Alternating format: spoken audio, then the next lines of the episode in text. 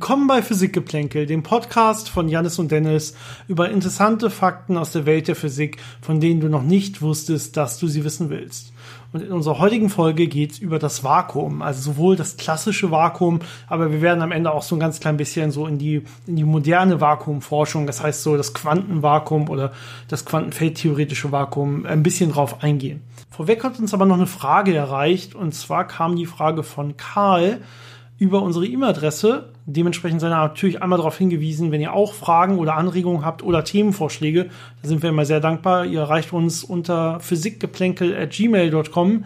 Physikgeplänkel zusammengeschrieben, Geplänkel mit AE wie immer. oder natürlich über unsere Social Media Kanäle bei Facebook oder Instagram, Physik-Geplänkel oder bei Instagram, glaube ich, einfach Physikgeplänkel auch zusammengeschrieben. Also, Karl schreibt, hallo Jannis, hallo Dennis. Hier eine kurze Anmerkung. Janis wird nur mit einem N geschrieben, auch wenn es äh, für alle merkwürdig aussieht, auch für mich. es gibt halt auch die Version mit zwei N, deswegen ist es. Ja, eigentlich gibt es eigentlich gibt's nur die Version mit zwei N. Ich habe keine Ahnung, warum du mit, mit einem N. offensichtlich, ja. ja. Das ist halt nicht genau. der griechische Hintergrund. Also, äh, er hat eine Frage für die Experimentalphysik und zwar, oder im Bereich der Experimentalphysik. Und zwar fragt er, wie kann man am besten Ladung eine Ladung transportieren, wenn man herabfallende Wassertropfen, Regen oder auch einen Wasserstrahl ableiten oder ablenken will, schätze ich mal, meint er an der Stelle. Ich würde mich sehr über eine Antwort freuen. Also, erstmal vielleicht das grundlegende Prinzip hier an der Stelle. Wasser selber ist, hat eine starke ja, Partialladung. Äh, das, das Sauerstoffmolekül im H2O ist deutlich stärker ja, negativ geladen als quasi die beiden kleinen Wasserstoff- Atome, deswegen zieht es die Bindung so ein bisschen zu sich her und deswegen ist es an der Stelle negativ partial geladen, an der anderen Stelle positiv. Und deswegen kann man so tolle Sachen machen wie, man kann mit anderer statischer Ladung rangehen und dann richtet sich das Ganze aus nach den elektrischen Feldlinien. Und deswegen kann man dementsprechend auch Kräfte darauf wirken und zum Beispiel einen Wasserstrahl ablenken. Das ist eigentlich relativ bekannt, weil es da auch normalerweise immer schön in der Schule schon Experimente gibt, wo man einfach mal hingeht zu so einem Wasserhahn und einfach guckt, ähm, wie kann ich den denn am effektivsten ablenken. Das, was man in der Schule meistens lernt, ist wirklich, dass man irgendwie statische Ladung erzeugen muss. Zum Beispiel hat man, glaube ich, klassisch diesen ähm, entweder Glasstab oder auch Kunststoffstab, das geht, glaube ich, mit beiden, den man an einem Fell zum Beispiel reibt und dadurch dann dementsprechend Ladung, statische Ladung erzeugt. Äh, und dann mit diesem Stab kann man dann in der Tat das Wasser so ein bisschen ablenken. Und äh, andere kennen bestimmt auch statische Ladungen, indem man zum Beispiel einfach einen Luftballon an seinem Kopf reibt. Das ist ja so ein klassisch, klassisches Effekt, klassischer Effekt so rum, ähm, der dann ja auch irgendwie auf einmal ein bisschen an der Decke kleben kann, quasi, also nach oben schweben kann. Damit kann man natürlich auch dementsprechend Wasser möglichst äh, ja, gut ablenken. Die Frage ist, was ist so das Effektivste? Das ist natürlich die Frage, was hat man zu Hause zur Verfügung, so ein bisschen, ne? Ja, also das Prinzip ist ja immer, dass man äh, Reibung nutzt, um Ladung zu trennen und deswegen ein geladenes Objekt am Ende übrig hat. Ähm, ich glaube, wirklich für zu Hause am effektivsten ist so ein Glasstab und ein Fell oder äh, ich weiß nicht, wie viele Ladungen so ein Luftballon transportieren kann, aber das könnte man auch mal ausprobieren.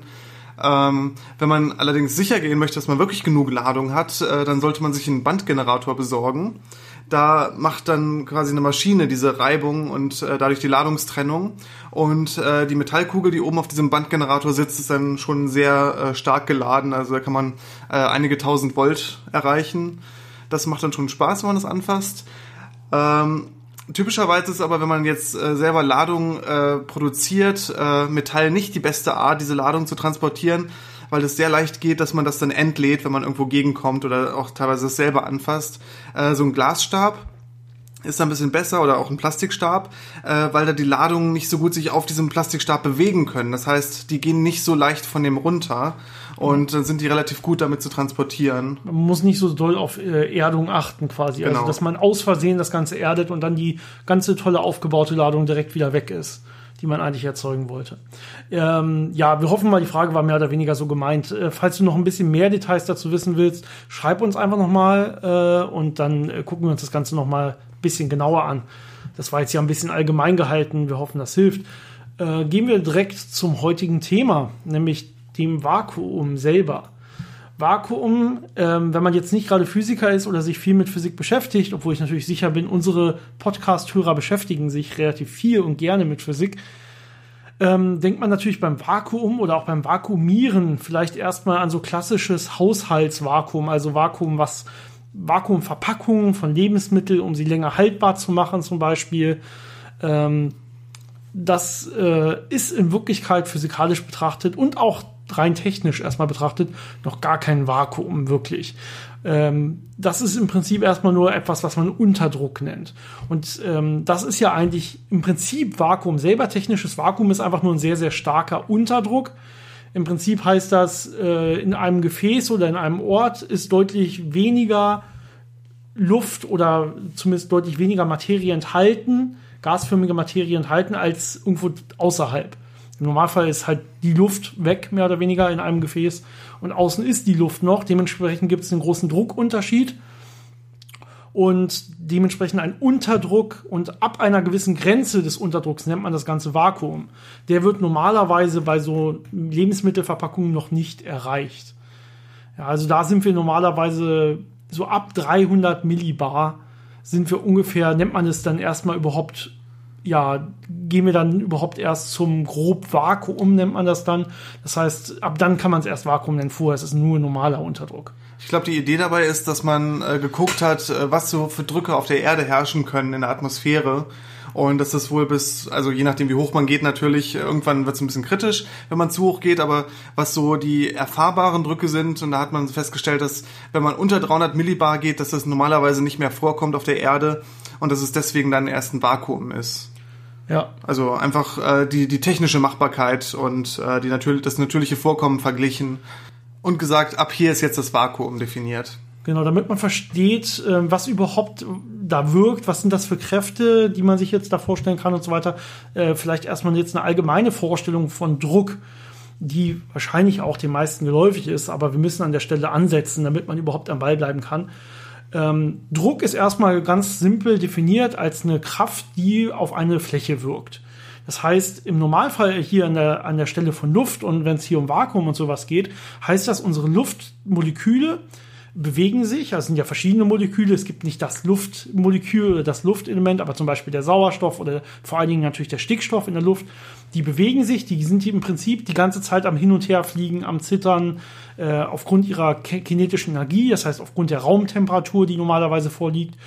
Und ähm, damit ähm, bewegen die sich zum Beispiel auch gegen Wände. Das heißt, wenn ich jetzt ein Gefäß habe, dann würden die normalerweise sowohl von innen als auch von außen, wenn ich jetzt Luft habe, wird das die ganze Zeit immer gegen die Wände stoßen und wieder abprallen und damit natürlich immer einen Druck auf die Wand ausüben, weil dabei immer Kraft wirkt an der Stelle.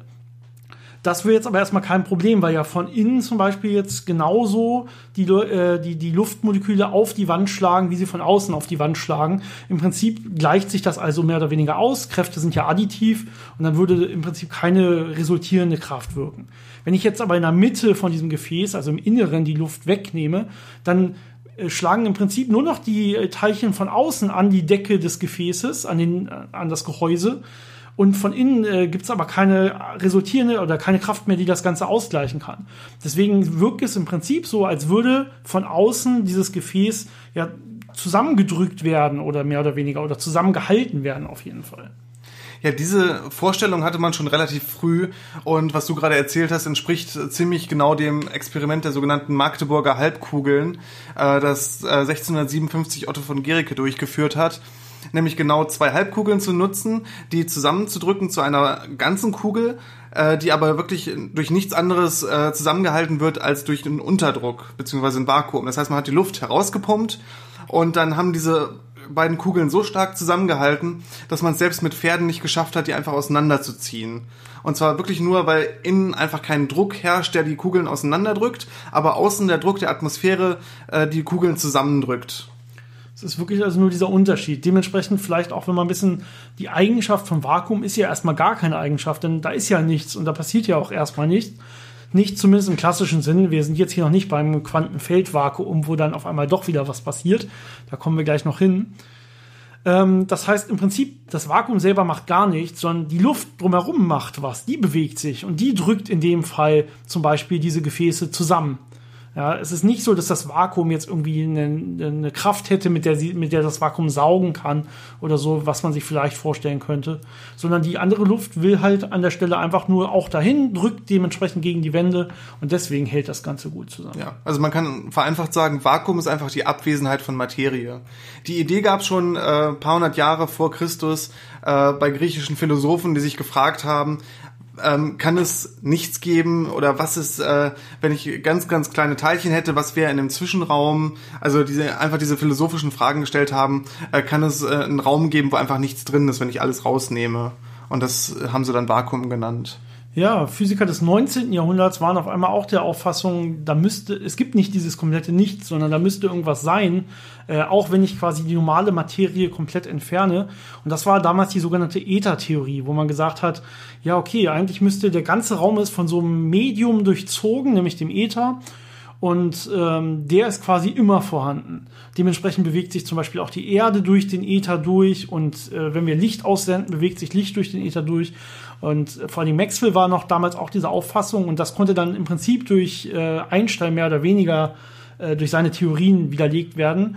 Ähm, beziehungsweise auch dann durch äh, essentielle Experimente, die man gemacht hat. Ja, die Idee war dann halt, dass das Nichts aus etwas besteht und dass dieses etwas eine, eine, ja, wie soll man das nennen, eine, eine feste Form hat oder eine feste Richtung. Ähm, und das wurde halt durch dieses Michelson-Morley-Experiment äh, damals widerlegt. Das hatten wir, glaube ich, schon mal in der Folge äh, erzählt. Ähm, weil man sonst feststellen könnte, dass man, wenn man sich durch dieses, äh, dieses etwas, was nichts ist, das ist sehr kompliziert durch philosophisch, den Äther, durch ja. den Äther bewegt, dass man dann feststellen könnte, wie man sich durch den Äther bewegt und das Unterschiede äh, in der Messung machen würde, je nachdem, wie man sich dazu bewegt. Und das hat man eben nicht gesehen. Das heißt, man wusste dann, äh, dass nichts ist wirklich nichts. Also das Vakuum ist leer. Im Prinzip hat man die Lichtgeschwindigkeit gemessen in verschiedene Bewegungsrichtungen, im Gegensatz äh, zur Erde und wie sich die Erde durch diesen Äther bewegen sollte. Aber die Lichtgeschwindigkeit ist immer gleich gewesen, ja. Und der Äther und die Geschwindigkeit, die relative Geschwindigkeit zum Äther macht offensichtlich überhaupt keinen Unterschied. Und dementsprechend gibt es keine Notwendigkeit, da ein Äther sich vorzustellen. Und dann lässt man ihn natürlich auch physikalisch weg.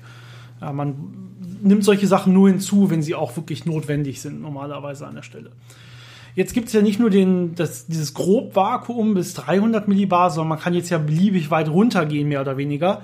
Und dieses äh, physikalische, das rein physikalische Vakuum wäre quasi ideelles oder ideales Vakuum, wo man wirklich jetzt einen Druck von Null hätte und überhaupt kein Teilchen mehr anwesend.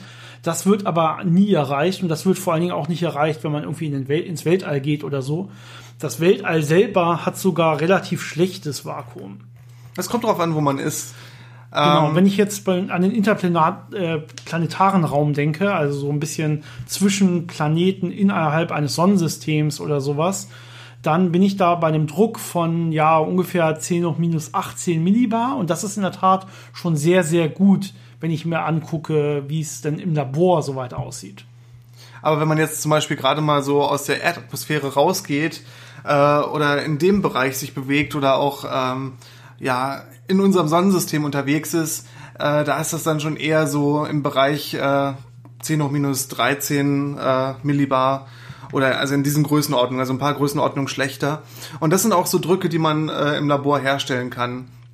Also so die äh, präzisesten Experimente, die man äh, derzeit macht mit zum Beispiel Bose-Einstein-Kondensaten, da werden wir auch noch mal was drüber erzählen, äh, da braucht man so Drücke von 10 hoch minus 12 Millibar. Das ist dann äh, so eine Größenordnung, dass man äh, pro Kubikzentimeter ungefähr äh, 10.000 Moleküle noch hat, die sich da rumbewegen und das ist dann äh, so wenig, dass das einen nicht mehr wirklich stört. Aber viel weniger ist es halt wirklich schwierig zu schaffen. Ähm, das Problem ist ja, man muss diese Sachen irgendwie aus diesem äh, Raum herausbekommen. Und je weniger da ist, desto schwieriger wird es, diese einzelnen Moleküle noch einzufangen und da äh, wegzubekommen. Rein technisch hat man ja überhaupt erstmal über das Vakuum erzeugen nachgedacht, äh, weil man irgendwie solche Sachen wie eine Glühlampe vernünftig zum Leuchten bringen wollte oder weil man Elektronenröhren auch für Fernseher und sowas herstellen wollte. Und da hat man gesehen, okay, wir können überhaupt nur solche Sachen machen, wenn da nicht Materie ist, also normale Luft zum Beispiel, die uns einfach stört, die das Ganze immer, die ein freies Elektron mehr oder weniger immer direkt absorbiert und dementsprechend die freie Weglänge des Elektrons so, so kurz ist, dass wir damit überhaupt nichts machen können. Das heißt, um diese freien Weglängen zu erhöhen, braucht man halt Vakuum und je nachdem, was man jetzt für Anwendungen braucht, muss es halt mehr und mehr sein. Und wenn man halt zu diesen extremen Experimenten geht, ähm, wenn man Atominterferometer hat oder sowas. Also man hat wirklich Atome, die man, äh, die man miteinander interferieren will, weil ja auch in Wirklichkeit Atome nur Wellen sind. Dann muss man halt freie Weglängen haben, die sehr, sehr groß sind und dementsprechend auch sehr, sehr tief gehen mit dem Vakuum. Das heißt, man muss jetzt in der Tat Methoden entwickeln, wie man möglichst gut Teilchen aus dem Raum entfernt, damit das Vakuum immer besser und besser wird.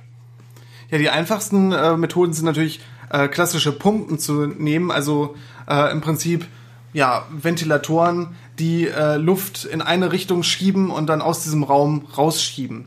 Das funktioniert aber nur, solange man da wirklich äh, von, von Luft noch reden kann. Also solange da wirklich ein, ein Gas ist, äh, das man bewegen kann und das darauf reagiert. Ähm, wenn man wirklich weit runter geht mit dem Druck, äh, hat man eher eine Ansammlung von einzelnen Teilchen, die da zufällig irgendwo rumfliegen und die interessiert das nicht mehr, ob da jetzt irgendwo ein Ventilator sich dreht äh, und da versucht, die rauszusaugen. Äh, die bewegen sich dann einfach zufällig durch die Gegend. Da gibt's dann andere Tricks, zum Beispiel ähm, sogenannte Ionengetterpumpen, ähm, die einfach an einer Stelle warten, bis ein Teilchen zufällig vorbeikommt und es dann einfangen und nicht mehr weglassen. Das heißt, die warten einfach darauf, dass die Teilchen äh, in die falsche Richtung kommen, an die falsche Stelle, da kleben bleiben und dann sind die weg aus dem Vakuum. Das sind dann wirklich rein statistische Überlegungen, rein statistische Prozesse. Ja? Das heißt, ich habe immer noch ein paar Teilchen über in so einem Raumvolumen und die bewegen sich jetzt aufgrund der Temperatur immer noch so ein bisschen äh, hin und her und dann gucke ich einfach, irgendwann müssen sie also auch mal genau da und da sein und wenn sie da sind, dann gibt es jetzt verschiedene Überlegungen, entweder, wie Janis gerade gesagt hat, fange ich es dann oder ich gebe es, wenn es genau da hinkommt, einen Stups in die eine Richtung, so dass es das System verlässt, mehr oder weniger. Ähm, aber ich habe in der Tat keine Saugfähigkeit mehr oder sowas, weil es diesen Saug, es gibt quasi keine Kräfte mehr, der Teilchen untereinander. Die Weglängen sind schon so groß, dass jedes Teilchen da in diesem relativ guten Vakuum frei ist. Und ich muss jetzt einfach nur hoffen, dass es irgendwann genau bei meiner Falle vorbeikommt. Und dann kriege ich es aus dem System weiter raus und weiter raus und weiter raus und dementsprechend immer besseres Vakuum. Und um richtig, richtig gutes Vakuum mit solchen Pumpen zu bekommen, muss man teilweise auch wochenlang pumpen. Also man lässt die Dinger wirklich laufen über ein, zwei, drei Wochen und dann sieht man langsam, wie das Ganze immer wieder runtergeht je nachdem, wie groß die Vakuumanlage ist, die man da evakuieren will. Evakuieren heißt einfach, ich evakuiere die Luft aus dem System, also ich hole sie raus. Äh, dauert das, ähm, ja, bis man irgendwie auf 10 hoch minus 12 Millibar oder sowas kommt, durchaus mehrere Wochen. Das zweite Problem, was eher ein technisches Problem ist, ist, dass natürlich viele Materialien ausgasen. Das heißt, ähm, wenn da ein leerer Raum neben diesen Materialien ist, äh, lösen sich immer mal wieder Teilchen aus der Oberfläche und die verunreinigen natürlich wieder das Vakuum. Das bedeutet einerseits, dass man die richtigen Materialien wählen muss, um diese Vakuumkammern zu bauen und auch äh, Sachen, die man da drin vielleicht äh, benutzen möchte, müssen aus entsprechenden Materialien sein. Und das zweite ist, was man dann tun kann, dass man das ausheizt. Das heißt, dass man es warm macht, dass alle Teilchen, die vielleicht irgendwann sich nochmal von der Oberfläche lösen wollen, das möglichst schnell tun und dann wieder äh, von den Pumpen äh, rausgebracht werden können, damit man dann eben ein schönes Vakuum hat. Vor allen Dingen Wasser ist hier natürlich ein großes Problem, denn normalerweise haben wir immer eine Luftfeuchtigkeit. Das heißt, alle Teilchen, die oder alle ja, äh, Materialien, die irgendwie mal in der normalen Luft rumliegen, die, die, sammeln sich, die sammeln, die ziehen Wasser mehr oder weniger aus der Luft. Das heißt, man wird, wenn man ganz genau hinguckt, immer mehr oder weniger Wassermoleküle finden in den Oberflächen dieser Materialien und dieses Wasser muss man rauskriegen, bevor man so ein Ultra-Hochvakuum erzeugen will. Ansonsten wird das halt über, über Monate quasi immer langsam vor sich hin ausgasen. Das heißt, da kommt immer mal ein Wassermolekül nach dem anderen an die Oberfläche und man wird nie gutes Ultrahochvakuum bekommen. Das heißt, man, wie du gesagt hast, man heizt das ganze System normalerweise, bringt alles Wasser auf einmal zum Verdampfen, zieht alles in Ruhe ab und dann kann man wirklich erst runterpumpen, sodass man Ultrahochvakuum bekommen kann. Also wenn wir jetzt beim Ultrahochvakuum sind, dann kann man sich natürlich jetzt schon die Frage stellen, was ist eigentlich, wenn gar nichts da ist? Und wir hatten es ja anfangs schon ein bisschen angekündigt. In, Wirklichkeit gibt es nämlich kein, kein gar nichts, sondern irgendwas ist immer da. Und diese Ether-Theorie ist quasi mehr oder weniger jetzt wieder aufgekommen, wenn man sich nämlich die Quantenfeldtheorie des Vakuums selber anguckt. Äh, Janis, vielleicht. Ja, äh, die Quantenfeldtheorie sagt einem ja einfach, dass äh, unser ganzes Universum mit Feldern durchzogen ist. Und diese Felder äh, haben verschiedene Eigenschaften und können angeregt werden. Und diese Anregungen sind Teilchen. Das heißt, man hat jetzt ein Feld, äh, wenn man das anregt, sieht man Elektronen da umherfliegen und man hat Felder für alle anderen Teilchen. Und ähm, die sind halt immer da, diese Felder. Die müssen keine Anregung haben, das heißt, sie können im Grundzustand sein, ähm, aber die Felder sind trotzdem immer da. Und wenn jetzt dieses Feld im Grundzustand ist, nennt man das auch Vakuum. Genau, also offensichtlich gibt es so eine Grundzustandsenergie, so nennt man das. Das heißt, es gibt auch eine gewisse ja, Wahrscheinlichkeit, dass äh, zum Beispiel Teilchen vorliegen, dass Teilchenpaare vorliegen, aber vor allen Dingen, dass die Felder selber erstmal Energie haben, diese Grundzustandsenergie. Das kann man sich ein bisschen vorstellen, ähm, wenn man vielleicht den harmonischen Oszillator kennt. Ich weiß nicht, ob wir das uh. an der Stelle reinbringen wollen oder nicht, aber es ist in der Physik, gerade in den ersten Semestern, das wichtigste Handwerkszeug, was man eigentlich lernt. Dementsprechend, vielleicht kann man es an der Stelle mal erwähnen der harmonische Oszillator, man kennt es vielleicht von irgendeiner, von irgendeiner normalen Schwingung. Also zum Beispiel habe ich einen Pendel und ich lasse das hin und her schwingen. Dann ist für relativ kleine Winkel ist das dann eine perfekte harmonische Schwingung. Das sind immer die, wo ich äh, Sinus oder Cosinus verwenden kann, sogenannte harmonische Funktionen, um diese Schwingung zu beschreiben. Dementsprechend kennt man das auch wieder von der Schule.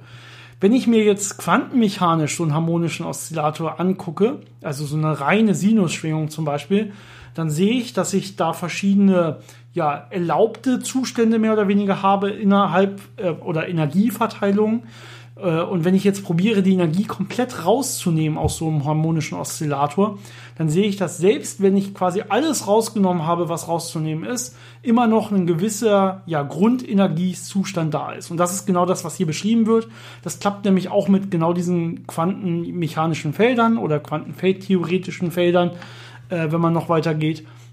Auch da gibt es immer diesen Grundzustand des harmonischen Oszillators, der vorliegt. Und dementsprechend können sich zum Beispiel mehr oder weniger, man nennt es virtuelle ähm, ja, Teilchen-Antiteilchen-Paare bilden. Zum Beispiel habe ich ja ein ähm, Elektron und sein Antiteilchen, das Positron.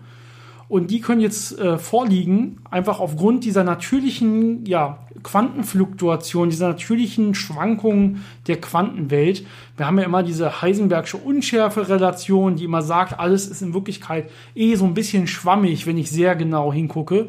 Und dementsprechend ähm, können jetzt diese Teilchen vorliegen. Virtuelle Teilchen heißt an der Stelle erstmal, äh, die Teilchen sind zwar mehr oder weniger da, aber sie sind nicht wirklich von außen messbar. Sie haben nicht genug Energie, dass sie wirklich nach außen wechselwirken können, aber sie fallen in den Gleichungen schon auf. Also wenn ich mir jetzt diese quantenfeldtheoretischen Gleichungen angucke, mit oder ohne virtuelle Teilchen, dann sehe ich, da gibt es deutliche Unterschiede und dementsprechend kann ich nach außen schon sagen, da müssen diese virtuellen Teilchen sein, sie sind aber so erstmal nicht vernünftig messbar. Vor allen Dingen, weil so ein, ähm, zum Beispiel ein ähm, ja, äh, Elektron-Positron-Paar ist ja das eine negativ geladen, das andere positiv geladen. Das heißt, die schirmen sich von außen betrachtet perfekt ab und haben dementsprechend auch keine Ladung zum Beispiel, die ich messen könnte. Interessanterweise gibt es schon Experimente, äh, womit man die nachweisen kann. Ähm, das ist schon sehr verrückt, wenn man sich das vorstellt. Also man hat jetzt dieses Nichts und in diesem Nichts äh, brodelt jetzt so ein bisschen was, so eine, so eine kleine Teilchensuppe, die mal kurz da ist und dann wieder nicht. Und das kann ich aber trotzdem messen als Effekt. Und zwar gibt es den sogenannten Casimir-Effekt. Und das kann man sich jetzt so vorstellen als vereinfachtes Modell. Ich nehme mir zwei leitende Platten und äh, packe die wie in so einen Plattenkondensator gegenüber. Und das verändert jetzt die Art, äh, welche Teilchen mit welchen Energien, also welche virtuellen Teilchen entstehen können in dem Raum dazwischen im Vergleich zu dem Außenraum. Und zwar verändert es das so, dass zwischen diesen Platten weniger Teilchen entstehen können. Und das heißt aber auch, dass diese äh, weniger virtuellen Paare jetzt gegen diese Platten kommen und da so einen ganz leichten Druck ausüben, aber von außen natürlich mehr Teilchen entstehen können und dagegen prasseln. Und wie bei den Magdeburger Halbkugeln habe ich dann wieder so ein, so ein Ungleichgewicht und die beiden Platten werden jetzt zusammengedrückt. Und man kann diesen Effekt messen, dass jetzt aus diesem aus diesen Quantenfluktuationen äh, eine resultierende Kraft auf so zwei Platten entstehen kann. Und das, also ich finde das ziemlich verrückt, aber es ist sehr interessant ja. und man kann das äh, relativ gut ausrechnen und dann eben auch messen und es passt. Ja, ähm, also das heißt, wenn ich die Platten nah genug zusammendrücke, dann äh, zusammendrücke, dann oder zusammenbringe, eben nicht drücke, ja, dann sehe ich auf einmal diesen Druck, der von außen mehr drückt als von innen und deswegen werden die weiter von einer Kraft, von einem Druck zusammengeschoben. Und ich muss sie sehr nah zusammenbringen, damit ich natürlich diese Quanteneffekte und diese Einschränkungen der Teilchen, die innen drin überhaupt entstehen können, merke. Man kann sich das vielleicht ein bisschen vorstellen, wenn ich mir diese Teilchen jetzt in der Stelle natürlich auch als Wellen vorstelle, denn wir sind hier bei Feldern und Feldtheorien. Und wenn ich sage, okay, wenn äh, da wirklich ein Teilchen existieren will innerhalb der Platten, dann muss deren die Wellenfunktion des Teilchen auch vernünftig innerhalb die Platten passen. Das heißt, ich muss mir erstmal überhaupt Gedanken machen über die Wellenlänge zum Beispiel der Wellenfunktion des Teilchens. Die muss schon mal Platz finden innerhalb der Platten. Und ich habe dann noch solche Randbedingungen wie ähm, die Welle muss jetzt auch innerhalb der Platten zum Beispiel hin und her laufen können. Das heißt, ich brauche die Knotenpunkte der Welle müssen auch vernünftig an den Plattenrändern sein, sodass die Welle in sich vernünftig reflektiert werden kann und hin und her laufen kann. Und all das schränkt auf jeden Fall ein, welche Teilchen innerhalb vorliegen können, überhaupt vorkommen können. Denn immer wenn das nicht passt, das heißt, zu große Wellenlänge oder die, die Phase der Welle passt quasi mehr oder weniger nicht. Die Wellenlänge würde als Ganzes nicht in diese, zwischen diese Platten passen. Dann liegt dieses Teilchen da einfach nicht vor. Dann ist einfach die Aufenthaltswahrscheinlichkeit null oder sehr, sehr klein. Aber außen habe ich ja, ja alles. Da habe ich ja ein freies, freie Felder mehr oder weniger. Dementsprechend habe ich da ein Gemisch aus allen Teilchen vorliegen. Und dementsprechend gibt es diesen virtuellen Druck, den man aber nachher wirklich messen kann. Ähm, was man jetzt auch machen kann, ist, dass man zum Beispiel diese virtuellen Paare, wir haben jetzt zum Beispiel, wie gesagt, immer noch, ich bleibe mal bei meinem Elektron-Positron-Paar, nach außen hin quasi keine Ladung und äh, quasi auch nicht messbar. Aber wenn ich jetzt sehr, sehr starke ähm, magnetische Felder von außen anlege, dann kann ich mit dem Vakuum auf einmal auch Sachen machen. Also in Wirklichkeit ist nichts da, wir haben quasi keine Teilchen, aber ich schaffe es jetzt, diese virtuellen Paare zum Beispiel auszurichten anhand von Feldlinien. Also ich habe zum Beispiel eine magnetische Feldlinie oder auch elektrische Feldlinien. Ist ja alles mehr oder weniger dasselbe, wenn ich ähm, die spezielle Relativitätstheorie mir angucke. Und äh, ich kann jetzt zum Beispiel, habe ich mein Elektron-Positron-Paar, mein virtuelles, und das wird sich jetzt auf einmal sortieren. Das wird sich jetzt ausrichten anhand von externen starken elektrischen oder magnetischen Feldern. Und dementsprechend schaffe ich es jetzt zum Beispiel durch starke elektrische Magneten, ähm, ein Vakuum in der Mitte von so einem Magneten ähm, zu polarisieren. Das heißt, ich richte diese virtuellen Teilchen so aus, dass wenn ich jetzt zum Beispiel Licht durch das Vakuum schicke, dann sollte ja eigentlich nichts mit dem Licht passieren. Aber man stellt fest, das wäre dasselbe, wie wenn ich ein dielektrisches Medium hätte. Also ein Medium, was zum Beispiel das Licht polarisiert, was eine Art doppelbrechende Wirkung hat auf das Licht. Das heißt zum Beispiel, je nachdem, von welcher Achse ich das Licht durch das Vakuum schicke, ist das Licht entweder schneller oder langsamer. Oder es teilt sich das Licht sogar in seine schnellere Achse und in seine langsamere Achse. Und all das kann man, kann man nachher messen. Das heißt, man kann auf einmal ganz viele Sachen machen, wenn ich genug Energie von außen reinstecke, zum Beispiel durch so ein Magnetfeld.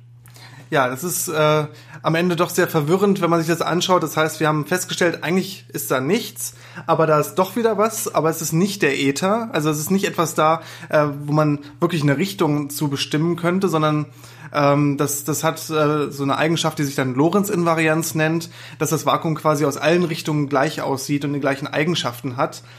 Aber trotzdem ist da wieder was, also so, so, so, so ein Teilchengemisch, so, so Vakuumfluktuationen. Man kann die auch sehr, sehr gut berechnen, zu, zumindest bis zum gewissen Maßstab, also bis zu gewissen Energien, die wir so aufbringen können. Äh, und das, die, die Ergebnisse sind wieder extrem genau, teilweise zehn Stellen nach dem Komma genau so, wie die Experimente es mittlerweile auch hergeben. Ähm, man sagt jetzt aber noch größere Veränderungen her hervor, wenn man noch größere Energien aufbringen kann. Das heißt, man kann noch genauer hingucken.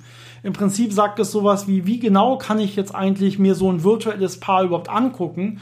Ähm, ich muss mehr, mehr und mehr Energie reinstecken. Das heißt, ich brauche größere Teilchenbeschleuniger, um genauer hinzugucken. Und dann kommen immer verrücktere Quanteneffekte mehr oder weniger vor, weil man immer mehr von diesen virtuellen Paaren erzeugen kann äh, und dementsprechend deren Ladungen dann noch sieht und so weiter. Also ganz viele äh, ja, krasse Sachen, wo man im Prinzip sehen kann, gibt es vielleicht irgendwann eine Abweichung von den Vorhersagen bei extrem hohen Energien, die wieder dann auch zu neuen, äh, zu neuen Physik wirklich ähm, ja, verhelfen kann oder zu neuen Theorien oder unsere aktuellen Theorien noch verfeinern kann. Bisher, wie gesagt, noch keine Abweichung. Wir sind sehr, sehr gut darin, solche Sachen auch vorherzusagen. Eine dieser Vorhersagen ist auch zum Beispiel ein ganz interessanter Effekt, wenn man sehr, sehr, sehr starke Magnetfelder zur Verfügung hat. Ähm, dann kann man nämlich Licht mit Licht interagieren lassen, also Photonen aneinander streuen. Normalerweise funktioniert das nicht in unserer äh, linearen, normalen Welt, aber wenn man halt in diese hochenergetischen Bereiche kommt ähm, und dann mit Magnetfeldern ja quasi so virtuelle Teilchen zur Verfügung stellt, die dann diese, diese Wechselwirkung vermitteln können, dann schafft man es plötzlich, dass ein Photon quasi mit dem Vakuum interagiert und damit dann ein anderes Photon, was da durchfliegt, äh, beeinflusst. Und dann mal, also man kriegt da wirklich solche, solche Streuprozesse hin, die normalerweise verboten wären. Genau, man kennt vielleicht von Photonen, dass sie miteinander interferieren können oder so, aber darüber reden wir hier nicht, sondern es ist wirklich eine harte Streuung Photon an Photon. Und solche Effekte, da braucht man wieder gutes Vakuum und sehr, sehr starke äußere Magnetfelder. Das Gute an äußeren Magnetfeldern an der Stelle ist, dass die einem alles zur Verfügung stellen, was einem so fehlt, um solche Effekte zu erzeugen. Also wir haben zum Beispiel ein virtuelles Paar, aber das hat erstmal nicht genug Energie, um sich quasi zu trennen und dann wirklich auch aus einem ja nicht freien virtuellen Elektron zum Beispiel ein, ein wirkliches, reales Elektron zu machen. Und mit starken äußeren Magnetfeldern kann man dann dementsprechend auch solche Energien und die nötigen was weiß ich, Drehimpulse und so weiter zur Verfügung stellen. Also quasi alles, was man braucht, ähm, was eigentlich erstmal, ja, was erhalten sein muss, was aber in diesem normalen Vakuum erstmal ähm, sich nicht verändern kann, aufgrund dieser Erhaltungsregeln, zum Beispiel Reimpulserhaltung, ähm, kommen jetzt aus diesem, aufgrund des äußeren Magnetfelds diese ganzen Effekte zum Vorschein. Also auf einmal kann ich zum Beispiel eine wirkliche Paarerzeugung machen. Also ich kriege ein wirkliches Elektron und ein, ein wirkliches reales Positron, die ich dann messen kann, mit denen ich Sachen machen kann, die ich ablenken und streuen kann und so weiter. Ähm, all diese Effekte kann man im, aus dem Vakuum, aus dem Nichts quasi ähm, ja, generieren, wenn ich nur ein stark genug ist, äußeres Magnetfeld zum Beispiel anlege.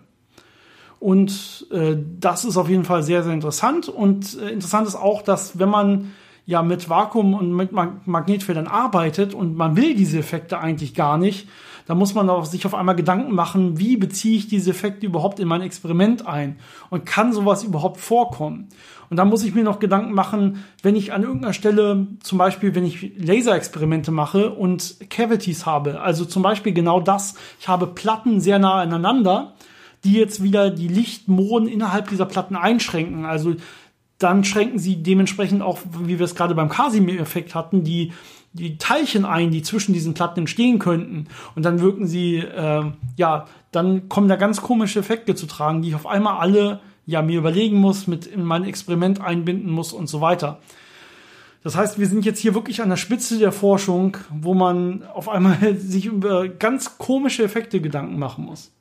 Teilweise weiß man nicht mehr genau über welche, weil man natürlich als Laserphysiker zum Beispiel auch kein Experte ist in Quantenfeldtheorie. Und dann muss man auch wirklich über den Tellerrand schauen und gucken, kann uns das beeinträchtigen oder kann uns das nicht beeinträchtigen.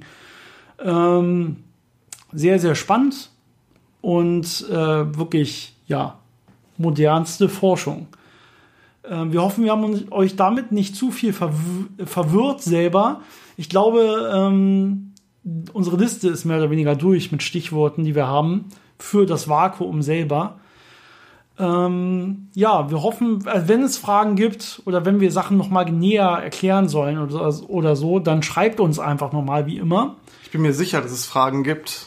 Es ja. Ist, es ist schon ein sehr verwirrendes Thema, finde ich. Naja, das ist ja wirklich aktuellste Forschung und wenn man da wirklich näher reingeht, also wenn ich jetzt mir angucke, wie sieht das mit der Energie aus, wenn ich näher und näher an so ein virtuelles Teilchen zum Beispiel rangucke und was passiert dann wirklich mit der Abschirmung durch andere virtuelle Teilchenpaare und so, das ist sehr, sehr, sehr komplex. Und ähm, ich glaube, selbst wir sind dann irgendwann auch mit unserem Wissen an, am Ende und müssten uns das nochmal näher angucken und ein paar Paper dazu lesen. Ähm, die Frage ist natürlich, wie viel haben unsere Zuhörer an der Stelle verstanden, so dass sie überhaupt vernünftig Fragen stellen kann. Das ist ja natürlich immer auch immer interessant in Vorlesungen mit, es gibt ja verschiedene Stufen. Man muss schon was verstanden haben, damit man überhaupt clevere Fragen stellen kann. Wenn man gar nichts verstanden hat, dann ist quasi die einzige Frage, hä? Und man kann nicht wirklich gute Fragen stellen. Also, wenn ihr soweit seid, dass ihr Sachen verstanden habt, aber irgendwo fehlt euch jetzt das, der nächste Schritt quasi, dann schreibt uns auf jeden Fall diese Fragen wenn das komplett teilweise weg war, dann entweder sagen, okay Leute, bitte bleibt ein bisschen mehr auf dem Boden der Tatsachen oder seid, seid, einfach glücklich mit dem ersten Teil, nämlich was ist überhaupt klassisches Vakuum, was ist überhaupt Druck, ähm, warum existieren überhaupt da Kräfte, die jetzt zum Beispiel solche Kugeln aneinander halten und so weiter. Ähm, ich finde, das ist auch schon ein sehr interessanter Teil an der Stelle und hat, hat auch der, die Physik hat es mehrere Jahrhunderte quasi benötigt, bis man das alles so rausgefunden hat und das Ganze so beschreiben konnte. Dementsprechend wie immer noch eine schöne Woche von unserer Seite abschließend. Und äh, ja, wir sehen uns dann wahrscheinlich nächsten Sonntag, Nächste Woche, hoffentlich. genau. genau, es ist noch nicht Weihnachtspause und es sind noch Nein. ein paar Wochen hin bis zur Weihnachtspause. Also bis dahin, macht's gut. Bis dann.